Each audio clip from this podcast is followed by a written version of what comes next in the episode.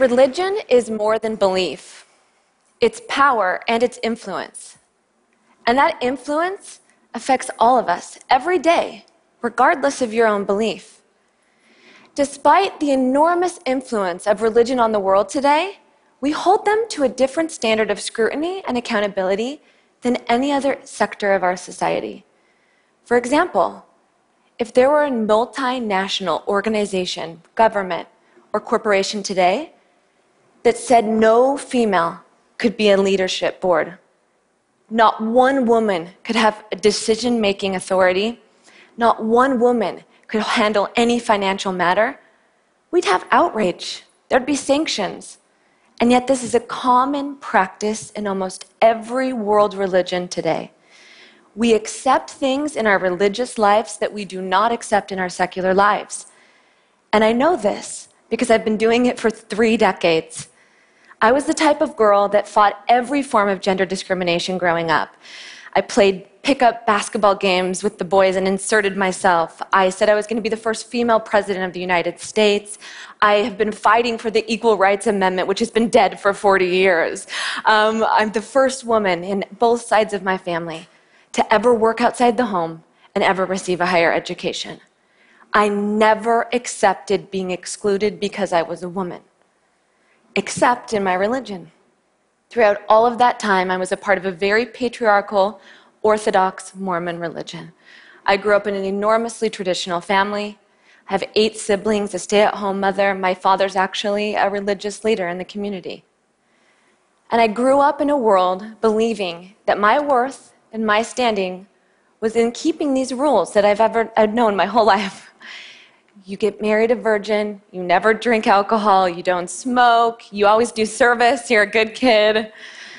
Some of the rules we had were strict, but you followed the rules because you loved the people and you loved the religion and you believed. We, um, everything about Mormonism determined what, you, what I wore, who you dated, who you married. It determined what underwear we wore. I was the kind of religious where everyone I know do- donated 10% of everything they earned to the church, including myself, from paper routes and babysitting. I donated 10%. I was the kind of religious where I heard parents tell children when they're leaving on a two year proselyting mission that they would rather have them die than return home without honor having sinned. I was the type and the kind of religious where kids kill themselves every single year because they're terrified of coming out to our community as gay. But it was also the kind of religious where it didn't matter where in the world I lived, I had friendship, instantaneous mutual aid. This is where I felt safe. This is certainty and clarity about life. I had help raising my little daughter. So that's why I accepted, without question, that only men can lead. And I accepted without question that women can't have the spiritual authority of God on the earth, which we call the priesthood. And I allowed discrepancies between men and women in operating budgets, disciplinary councils, in decision making capacities. And I gave my religion a free pass because I loved it until I stopped. And I realized that I had been allowing myself to be treated as the support staff to the real work of men. And I faced this contradiction in myself, and I joined with other activists in my community. We've been working very, very, very hard for the last decade and more. The first thing we did was raise consciousness. You can't change what you can't see. We started podcasting, blogging, writing articles. We, I created lists of hundreds of ways that men and women are unequal in our community. The next thing we did was build advocacy organizations. We tried to do things that were unignorable, like wearing pants to church and trying to attend all male meetings. These seem like simple things, but to us, the organizers, they were enormously costly. We lost relationships, we lost jobs, we got hate mail on a daily basis, we were attacked in social media and national press, we received death threats, we lost standing in our community, we got some of us got excommunicated. Most of us got put in front of a disciplinary council. And we were rejected from the communities that we loved because we wanted to make them better because we believed that they could be. And i began to expect this reaction from my own people. I, I know what it feels like when you feel like someone's trying to change you or, or criticize you. But what utterly shocked me was throughout all of this work, I received equal measures of vitriol from the secular left. The same vehemence as the religious right.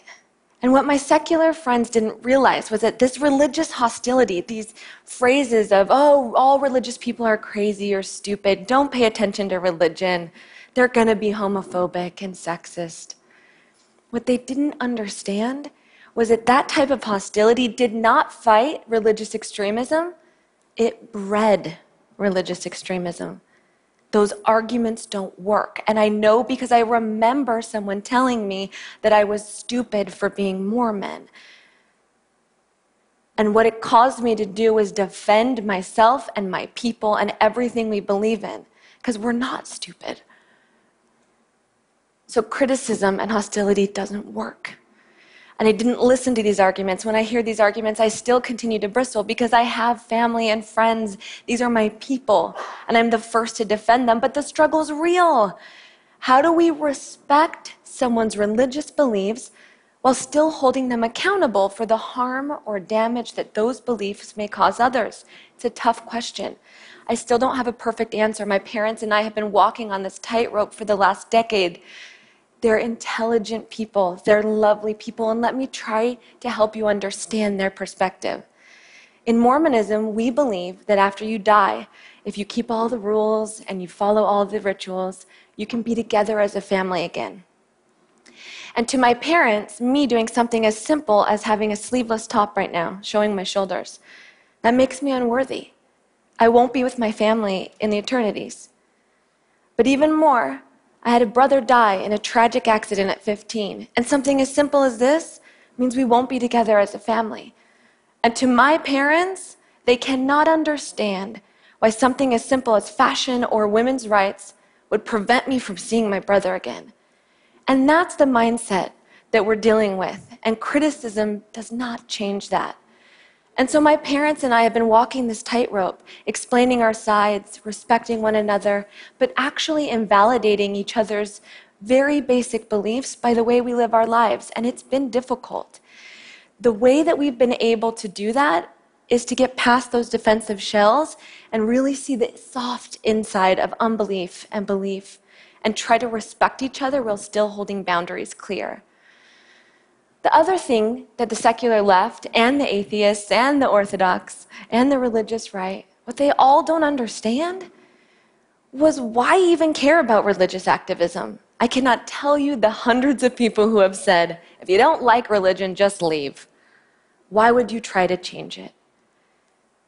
Because what is taught on the Sabbath leaks into our politics, our health policy, violence around the world. It leaks into education, military, fiscal decision making.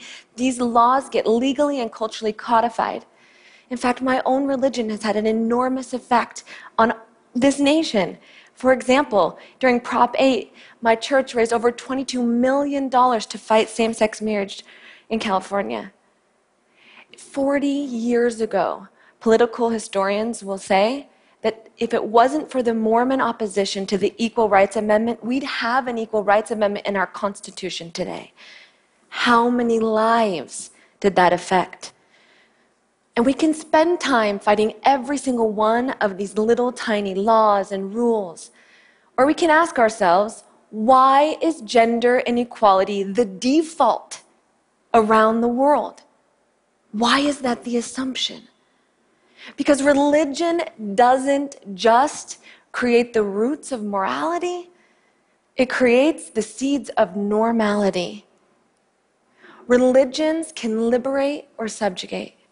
They can empower or exploit, they can comfort or destroy, and the people that tip the scales over to the ethical and the moral are often not those in charge.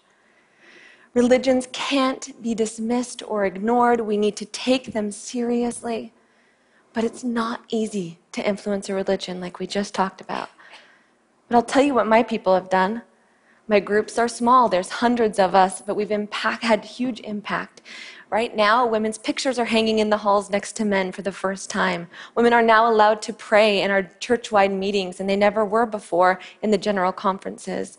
As of last week, in a historic move, Three women were invited down to three leadership boards that oversee the entire church. We've seen perceptual shifts in the Mormon community that allow for talk of gender inequality. We've opened up space, regardless of being despised, for more conservative women to step in and make real changes.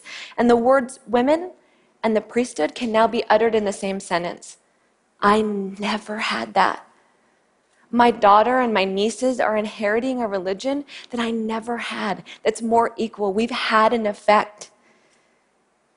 It wasn't easy standing in those lines trying to get into those male meetings. There were hundreds of us. And one by one, when we got to the door, we were told, I'm sorry, this meeting is just for men. And we had to step back and watch men get into the meeting as young as 12 years old, escorted and walked past us as we all stood in line. But not one woman in that line will forget that day, and not one little boy that walked past us will forget that day. If we were a multinational corporation or a government and that had happened, there would be outrage. But we're just a religion. We're all just part of religions. We can't keep looking at religion that way because it doesn't only affect me, it affects my daughter and all of your daughters and what opportunities they have, what they can wear, who they can love and marry, if they have access to reproductive health care. We need to reclaim morality in a secular context that creates ethical scrutiny and accountability for religions all around the world. But we need to do it in a respectful way that breeds cooperation and not extremism. And we can do it through unignorable acts of bravery standing up for gender equality. It's time that half of the world's population had voice and equality within our world's religions, churches, synagogues, mosques, and shrines around the world. I'm working on my people. What are you doing for yours?